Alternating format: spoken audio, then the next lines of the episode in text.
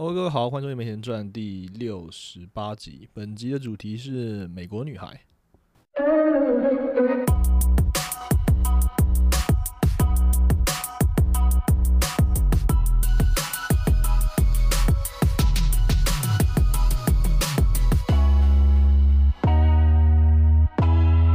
今年金马奖有很多蛮受瞩目的电影哦。那我之前在我的 IG 上面 po 文说，诶、我看了入围名单，但是没有哪一没有几部我真的很有兴趣的、那《美国女孩》就是我十二月四号，就是我其中比较有兴趣的一部，然后十二月四号就去看了。然后看完之后，我隔天就叫我爸妈去看，哦，他们就帮他们买票，他们十二月五号去看。结果他们看完之后，诶、他他们好像蛮无感的，所以所以我觉得蛮有趣啊、因为我我自己是觉得我给高很高的评价了哈，不过我等下再解释一下我的评价跟可能有些人的观点又不同。我我后来有看完之后有问其他人一些意见，然后我自己觉得呃，你知道吗？就是呃，好，我这边插插出去讲一下别的问题，就是我我我一直都觉得，嗯，应该说。我我很想要解释一下为什么我想要做 podcast 这件，当然有之前有解释过了，不过呃，其实理由很多个，其中一个理由就是，我不管是做 p o d c 还还还是以前写这个 blog 或是一些发表一些文章之类的，我我觉得某种程度上，我最终的真实的底层的愿望，好像是我我我我想要寻求我的族人哦，我的同类，就是我我常常会在这个团体群体之中发现我，我采取跟所有人其他的所有人都完全不一样的观点在看一个东西，然后这个这个件事其实说起来是你可以很有当做很有趣在看，但老实说，你在台湾或者亚洲这种比较讲求群体主义的地方，其实压力是比较大的，因为你就是跟人家不一样。然后我可是我并不是刻意追求不一样，因为有些人我知道他们是有点，其实你其实那你那你看得出来，就有些人就是他是故意是他是故意标新立异，故意要去弄得跟人家不一样，或是故意就是这样追，觉得这样比较酷。就像这种人就是那种，比方说以前 国高中的时候会去烫奇怪的发型或者做造型，那些人有哦不敢说全部啦，但是我觉得百分之七八十都是故意要搞怪、要作乱哦，就是要弄得跟人家不一样，用用来彰显自我。但是我就不是这种人，我是天生就从一开始就觉得我跟你们观点完全不一样。然后我还然后可是最有趣的是，其实我很久我长到很大之后，大概大学毕业后好几年之后，我才慢慢领悟到说，原来我跟很多人的，我跟原来我跟这个社会上大部分人的想法完全不同。所以呃，这这其实是一方面我会觉得有点自豪，觉得说，就是如果说你有点又有点智慧的话，又有点智商比较高一点的话，所以你你就会发现说，你会你可能会这个不好不好的发展，就你会说你会觉得好像别人都是笨蛋，但是你在更正式、更深入一点，或者说你在讨论那种比方艺术类的东西的时候，这东西其实没有对错，所以呃，就变成说你不是，就变成说他们其实不是笨蛋，而是你是有比较不同的眼光或者不同的切入角度哦，这样讲就比较好。所以呃，我发现我推荐的东西或者什么东西，常都很难很难中，或或者说我我我我可能因为某理由而而喜欢某某个东西，然后可是我推给别人的时候，他就很喜欢，他也跟我理由不一样，那这个就有点呃。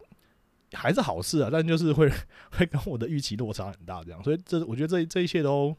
导致我的人际关系问题上一直都蛮严重的哦。那所以我觉得我做这个节目就是希望呃宣扬我自己个人的这个理念跟想法。那如果能能透过网络这个无远佛界的东西，呃，找到跟我认同我的想法，或者说说甚至说就你你就觉得哇跟跟你想法一模一样诶的这种人的话，我觉得就还不错，就觉得好像我不是那么的唯一的感觉哦。这好，这是这集前面开始先花四分钟讲了一下我个人的一些看法哈。好，那我们就回到这个美国女孩。按照过去的习惯啊，我做这种影集的电影的推荐，我应该都是会先分成前面会先用不不剧透的方式讲解一下，就是吸引你们去看的一些一些一些描述，然后呃中间我会喊一个呃警告说，诶，我现在剧透喽，然后你们就先走开，你先先暂停，然后你们看完真的看完之后再回来听这样子嘛。但是今天这一集这这部美国女孩呢，我觉得完全不需要做这件事，因为它真的是一部剧情非常简单的一部片。哦，它简单的讲，大纲大纲大纲就是在讲说，有一个家庭，还有爸爸妈妈，然后两个女儿，然后爸爸在呃中国大陆工作，妈妈带两个女儿在美国生活。然后后来因为妈妈生病，然后因为美国医疗费很贵，所以妈妈就带两个女儿从美国回台湾治病。然后就然后爸爸也从中国回来，然后四个人是一家人重新聚集在一起。那因为很久没有这个聚在一起了，所以当然就会有一些生活习惯上面的不适应啊冲突。然后呢，女儿因为两个小女儿因为在美国生活比较久了，所以英文比中文好。那回台湾插班进学校，就呃成绩就落后。本来在美国是资优生，回台湾变成只会英文，中文不好，变成 变成成绩落后，然后就还被同学称为美国女孩。就这样，整个剧情整个剧当就这样啊。那我我相信给了这个大纲之后，应该几乎所有人都可以猜出来，呃，会里面会有什么什么内容的，就就是呃成绩不好被同学欺负嘛，就霸凌嘛，然后然后还有夫妻之间会吵架嘛，然后女儿想要回美国嘛，因为因为朋友的朋友在美国嘛，一定他们小时候从台湾去美国那次的时候，一定是不想去美国，因为因为觉得他朋友都在台湾。然后后来长大，在后来这次回来之后，从美国回台湾，就是不想回台湾，因为朋友都在美国，就是这样啊。所以 我觉得完全可以想象，我觉得这个大纲只要给出来之后，几乎所有人，尤其你有看过一些电影或者什么的人，你跟真的是觉得很好猜，就一定知道他在猜什么。那这样一部电影，呃，要看什么？就是看演技，就是看演技跟台词各种剧情的设计。应该不是应该说剧情很好猜，可是。剧情很好猜的话，那就很看，应该开始看这种台词跟一些其他以外的东西。就主线很好猜，就好像呃，比方说这样讲，好像魔戒，魔戒如果用很简单、很简单的的方法来描这部片的话，其实就是有一堆呃哈比人或者什么，或者是小矮人，就是哈比人，然后他们去拿着魔王的，把魔王的铸造的戒指丢到火山里面，然后把它融掉，然后魔王就挂了，就就是很简单。这个主线其实非常简单，可是这这这个简单的主线并不妨碍整部作品很好，因为它里面有很多的不管是诗词还是剧情的剧情的规划都很有趣。那美国女孩也是，它不是那种让你去就是那种什么悬疑片或者什么剧情片，它其他的剧情真的非常的容易想象跟理解。但是我觉得它是，我会要我形容它的话，我觉得它是一部设计非常精巧而且很。很细致，它在每一个细节的处理都是非常的，看得出他用尽全力。那尤其是考虑到他又是导演的第一部长片的话，我觉得会给非常高评价。好，我觉得我就快 把这东西讲完了。我觉得，对我觉得，我觉得我这我都这样讲了。哦，我再我再我再补一句哈，我觉得这是台湾我看过可能十年内我觉得呃最有诚意哦，最有诚意跟在技术技术方面做到最极致的。然后刚好演员这里面的演员几乎都，我觉得每一个几乎都选的很好，几乎是无懈可击啊。除了少部分有几个我觉得比较怪异的，好，就是一点点，就是可能是全部都有九十五分以上哦。以国片的水准来讲，好，那我希望讲到这边已经 已经有人被我说动要去看了哈，因为我接下来要开始剧透了哈，因为我发现这一集就是我真的只能很快进到剧透部分，因为因为我真的觉得剧情就是这样的，也没什么好讲的哦。那会好看，就是要看他们演员的表现跟台词，还有就是你有没有被那个东西给打动这样子啊？如果你听完前面刚大纲，你觉得很无感，就觉得啊，就是一家人的生活好无聊，我不喜欢看家庭剧哦。这样的话，那的确这一集可能就不太适合你，这这一部可能不太适合你，因为对他他就是个家庭剧哦。虽然他有他有他有尽量去阐述更多冲突或者什么，我相信台湾的小孩应该都会有点共鸣吧，因为里面很多台词都是。呃，你你可能跟我同辈，或是说现在也是一样，我不知道。就是那些父母都会讲的话，就是就是以前前阵子不是很红什么情绪勒索吗？就是很多妈妈会讲说什么啊，你是你你是我你是我生的啊，我然后我怎样怎样，然后就是反正就是讲我我不太会学啊，反正就是那些 那些呃家长亚洲家长专用情绪勒索用词里面都很多，所以我觉得你看会很有既视感。那这可能这可能也就是因为我爸妈，这为什么我爸妈看的时候。觉得没有觉得好看，那我们这些小孩看就觉得很好笑，因为就觉得这东西是非常的 real，非常的贴近我们的生活这样。好，这样撑到快十分钟了，好，那如果你到现在还没有被我说服要去看的话，那也没关系，你也看你有没有兴趣，直接继续后面继续听我讲更多的呃这个剧透，然后来这个看能不能说服你，还是说是说你听完之后看完之后再回来听这一段。那一样给大家个五秒吧，五四三二一，好，都开始啊。好，那呃，首先我要讲为什么我觉得这部片非常值得去电影院看。因为这部片运用了一个我在国片台湾的这些电影里面很少看到的，我这边打岔一下，到底“国片”这个词我们用我们用对啊？因为我知道很多人对“国片”的用词，我会觉得“国片”是台湾，就是台湾国我们我国的片的意思，但后来发现好像好像是不是国语片？因为很多人会把港片也叫国片，也归在国片的范畴里。可是其实港片大部分应该是。广东话，它只是配成中文而已，所以我也不知道。反正老说我就乱用了，我不知道，我我都乱讲。反正就是台，反正就台湾的电影啊。台湾电影，呃，过去很久以来，我看到第一个有在玩这个摄影风格不一样哦，就是他他用了很多很近的画面，就是人物的脸非常的贴近荧幕，就很大一个人的脸。过去台湾这几十年来，二十几年吧，至少二十几年，都在流行什么？流行长镜头，因为这是台湾的新潮流电影，就是那些什么侯孝贤呐，呃，以前过去那些李安呐，那些诶，李安算吗？杨杨德昌啊，反正那那一代，就是台湾最最拿得出手那几个电影大师，呃，蔡明亮啊什么的，那时候他们都很红，什么长镜头，所以长镜头呢，我觉得后来我们有点被这个长镜头绑架了，所以每一部片都喜欢。学长镜头，因为学大师嘛。那这部片呢，就完全不是这样，他是完全都很喜欢使用这个，他非常喜欢使用这个很近的画面。比我我特别看了一下，比方说电影一开场是他们演他们在机场，就是他们从刚从美国回来，然后要回家。那这个爸爸开车来载他们这样子。那理论上，理论上爸爸开车，一般电影他都会可能会拍一个比较远的镜头，就所谓长镜头啊，就是拍。比方说，这个机场外面的这个等等候车区，就是可以排队接人的那个那个长长一条，然后会有他们会有号码数字，方便你电话联络的这个地方。结果他不是，他全部几个画面都用人脸的画面去切换，就上一个画面可能是爸爸在驾驶座上，然后下一个画面是小孩在候车座 候车座上。的近近距离 take 都都没有拍到什么车门上下车部分，他就是这样很快的去，诶，就是有的话也很短，因为我老师我只看一遍，所以我不是很清楚，但我不是记得清楚，但是应该我记得是没有，他就是很快的把它处理过去，所以这个很很近距离的 take 呢，我看的时候我觉得非常的新鲜哦，这就是我觉得所谓的镜头语言呐，因为老实说，观众是很容易审美疲乏的。如果说一开始用长镜头的人很酷。可是后来用很，如果所有人都用的话，你就觉得这干这我都看过啦，就是怎么所有人都这样拍，所以后来就开始发明一些很奇怪的拍摄，就是比方说比方说 shaky camera，就是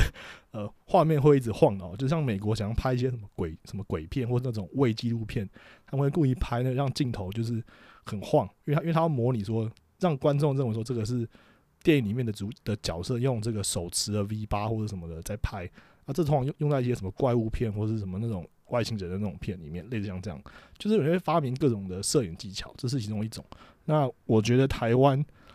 说实在，呃，我必须要讲，我觉得台湾的这个呃电呃这个影影剧影影视剧人员比较没那么在乎摄影的语言语言的这个创新，我们还是比较注重呃剧情。哦，这当然没有错，这没有错，因为我觉得剧情当然是最重要的一部分，但是呃。我觉得用这种系统语言呈现，可以给出一些不同的观众一些不同的感官的这个享享受啦，就就是玩玩玩技术技术流这样子。那我特别有印象，就是除了刚刚第一个画面是呃在机场有比较远的镜头之外，大概到播了大概四十五分钟之后，才有另外一个比较远景的镜头。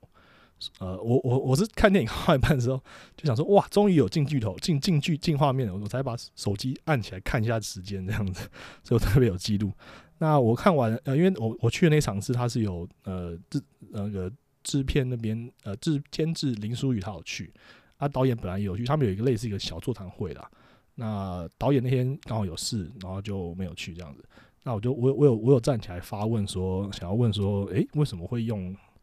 这样比较，我我个人在台湾电影里面比较少看到镜头语言来处理。那监制他给我的回答，他是说，首先他们因为他们其实他们的摄影是一个外国人哦，这个名字我不会念，G E O R G O S 什么 Jorgo 什么哦 Vosamis 我不知道，反正就是是一个外国人，所以他说这个摄影非常年轻，好像不到三十岁。那由他就他他就是很喜欢去创新这样，所以他其实所以你看出来就是呃这就是很不很不台湾的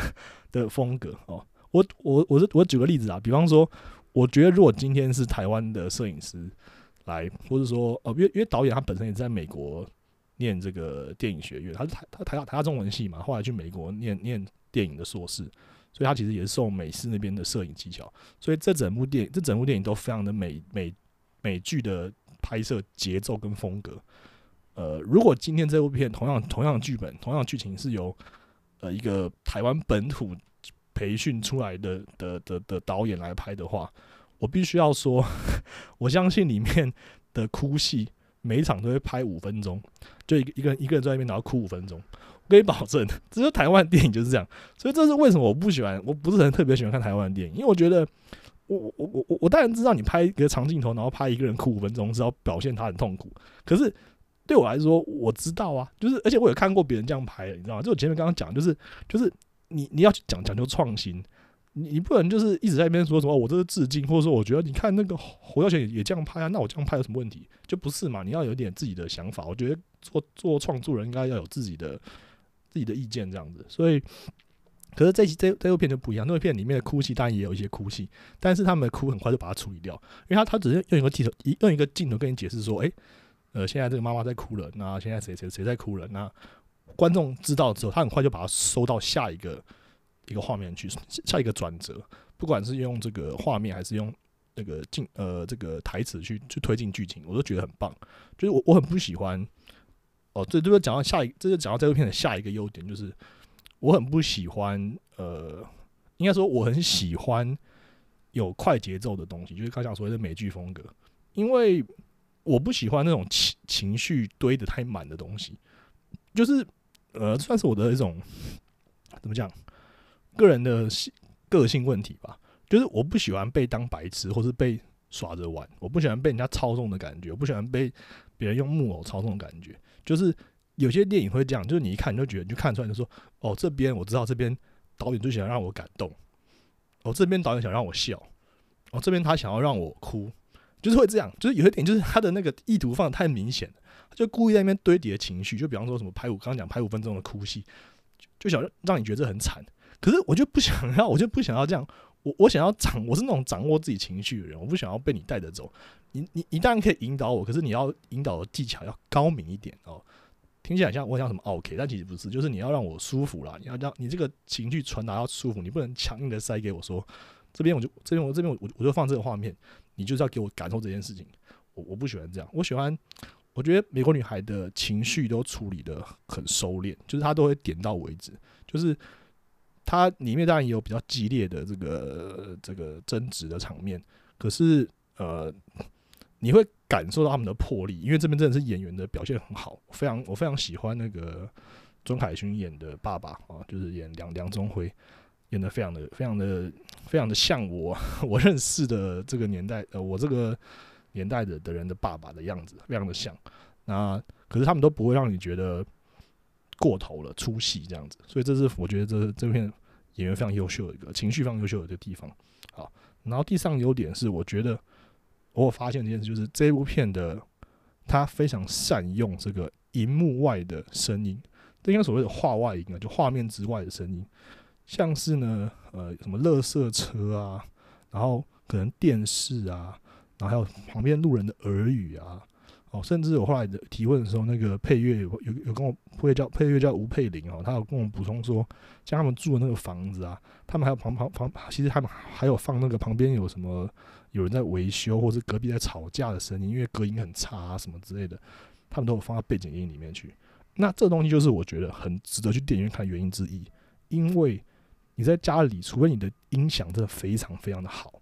不然的话你很难去媲美这个电影院的音响。一般人去电影院都想说，哦，大荧幕对不对？其实电影院除了荧幕大以外，有一个很大优点是它，但是它音响很贵，它应该是几百万、几十万的音响，不是你家那种什么什么一什么五五九九八四九九一副的那种音响可以比的哈。那像我自己用音响是比较好，用音响好像是四五千块吧，忘记了，是很大学还是什么时候买，什么时候买的忘记了，但是也很难听出来那个那种那种感觉。那这为什么很重要呢？因为我刚刚不是讲它的画面是很小的画面嘛，它的画面就比方说，比方说你们可能妈妈或者谁谁在讲话的时候，就它它就整个画面可能有百分之六十七十都是妈妈的脸。那这时候再加上我刚刚讲这个画面外的声音去辅助，你可以，因为你画面没有拍到，不是有所谓的什么朦胧美，或者说什么就是呃不清楚的美嘛？因为画面只有锁定妈妈的脸，所以其实你你并不会看到整个场景的样子。可是因为你看你听，因为你会听到外面一直不断有有话外音进来，所以变成说，我觉得观众就是把我，就是我可以在脑里面想象他们当时讲话的那个画面、那个情境的的旁边的。周遭环境是怎么样？我可以自己产生那个画面感，这是我之前从来没有遇过。我这个这篇作品，这是包含我看国外的电影也没有，美国电影也没有，我没有，我从来没有遇过一部片有这种设计法。所以我那时候，我所以我有我有在那个就是电影看播完之后，我特别提问说，这个又是谁设计、谁想出来的？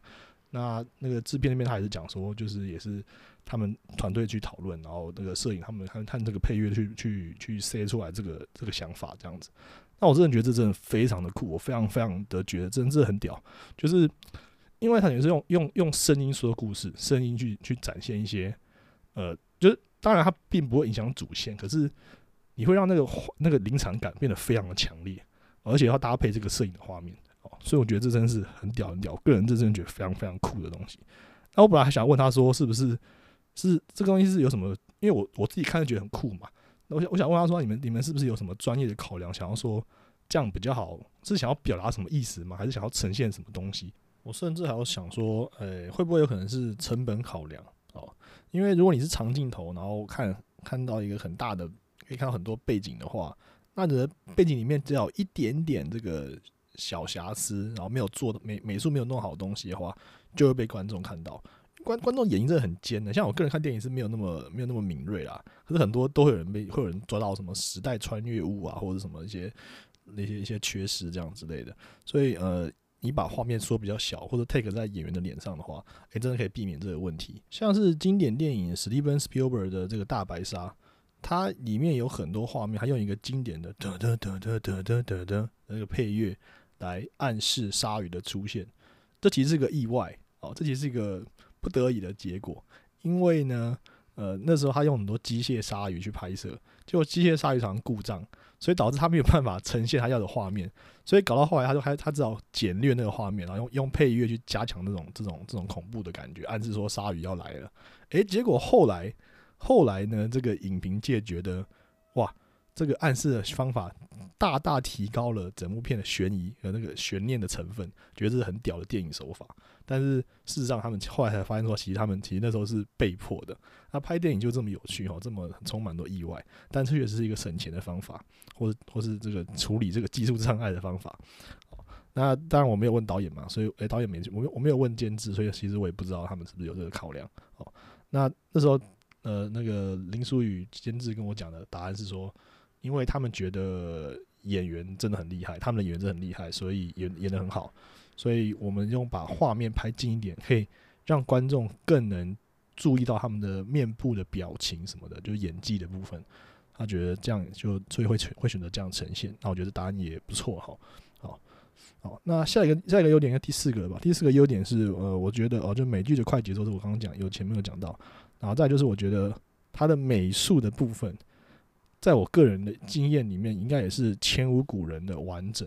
呃，比方说里面有呃，因为我刚刚讲他是拍我这个年，我这我就就是就就是我这个年纪了，刚刚一样年纪的这个人，呃，国高中时的，诶，国中的时候的回忆，所以它里面有一个画面是我特别有印象，是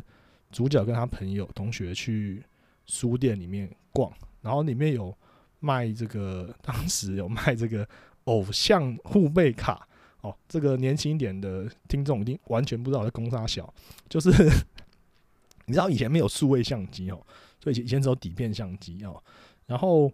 呃，以前一般人家里面也没有影印机哦，seven 里面里面里里面也没有 iPhone 哦，没有影印机，所以呢，呃，你要印东西是很难的啊。去学校里面印比较可能，大部分也都是印，也都是黑白。那呃，很多人都喜欢收，喜欢收藏那个明星的这个照片或者是什么的之类。我不知道现在还有没有了，可能现在因为现在就等于是右键，或者说就是直接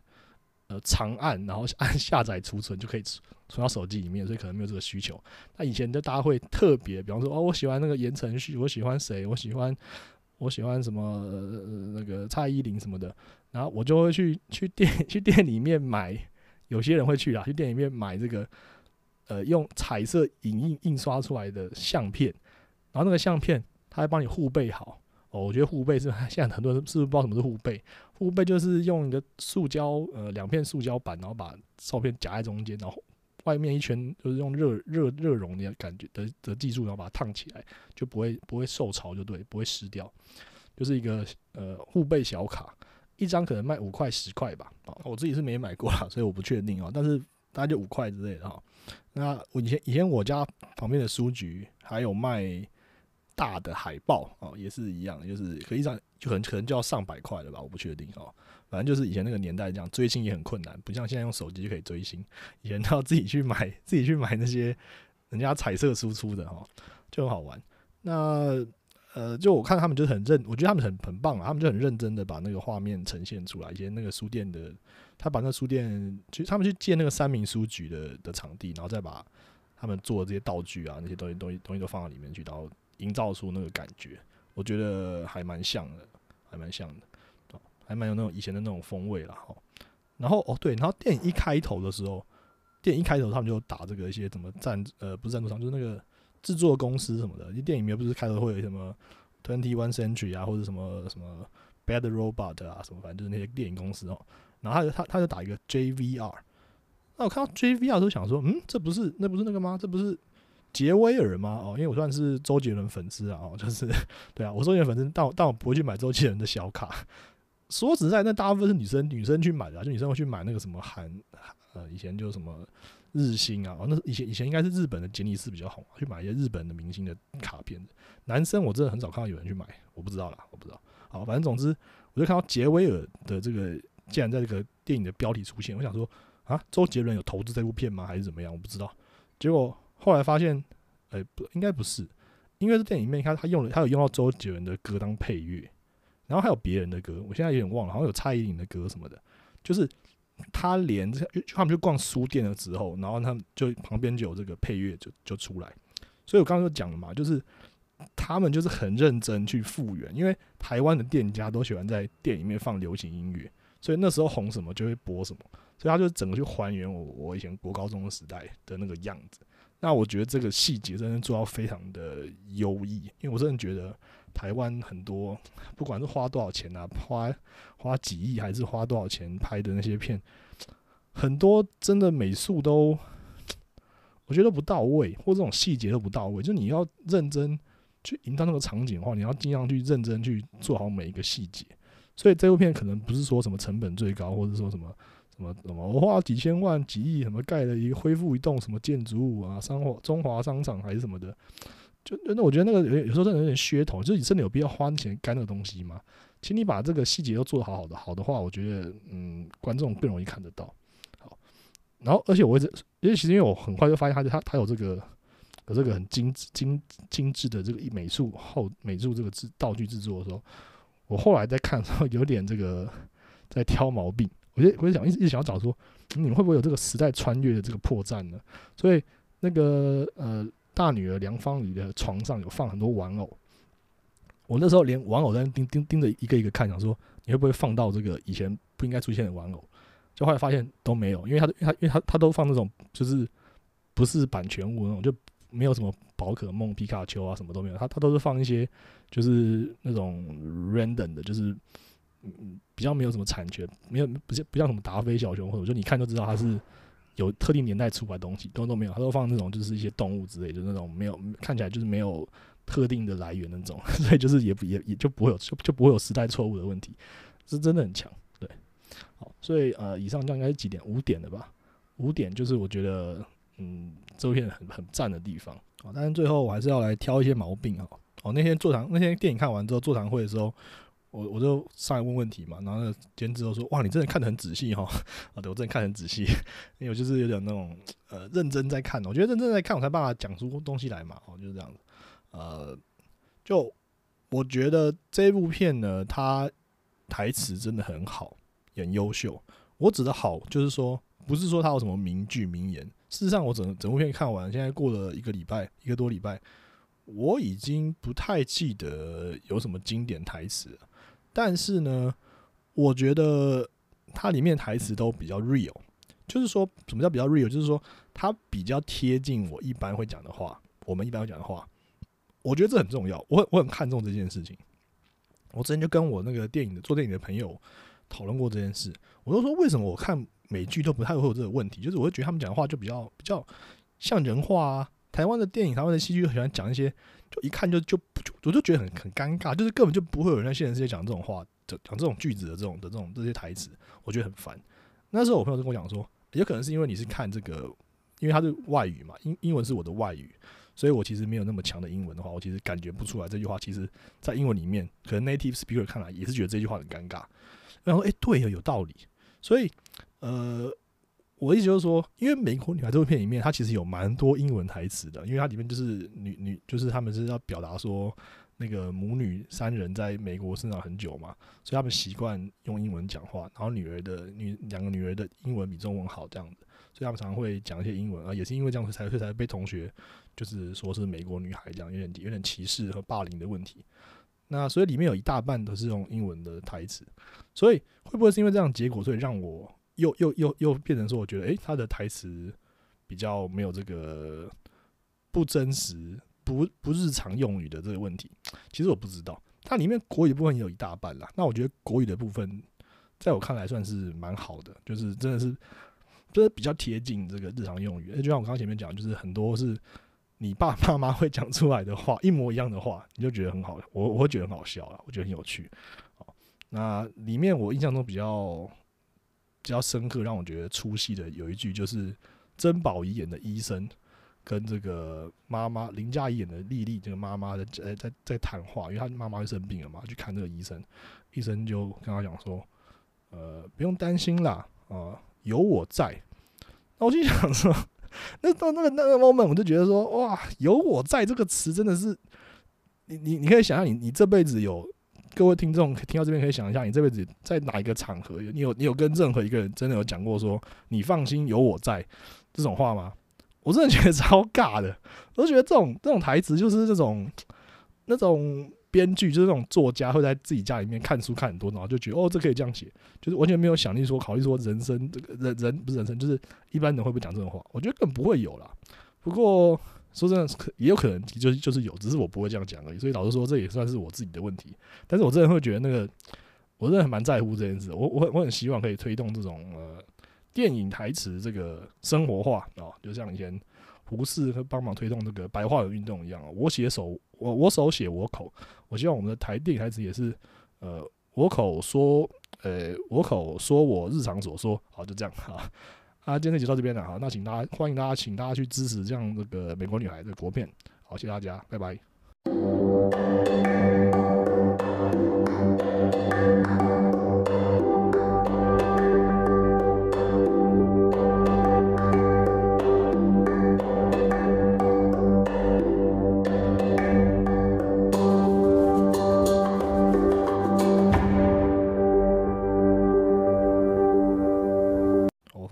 讲到太多的演员的评价哦，我非常喜欢那个小妹妹，就是演妹妹的那个那个演员。那大女儿当然也不错了，但是妹妹很好玩，妹妹会让我想到《一一》里面的杨洋，或是那个《Once Upon a Time in Hollywood》里面的那个跟跟里奥称赞里奥纳多的 那个小女孩，鼓励里奥纳多那个小女孩。她她她就是负责在里面负责负责讲一些笑话，然后负责。说耍北兰或者靠北的人，我觉得很好笑，我很喜欢这个人这个角色，哦，比主角还喜欢这样。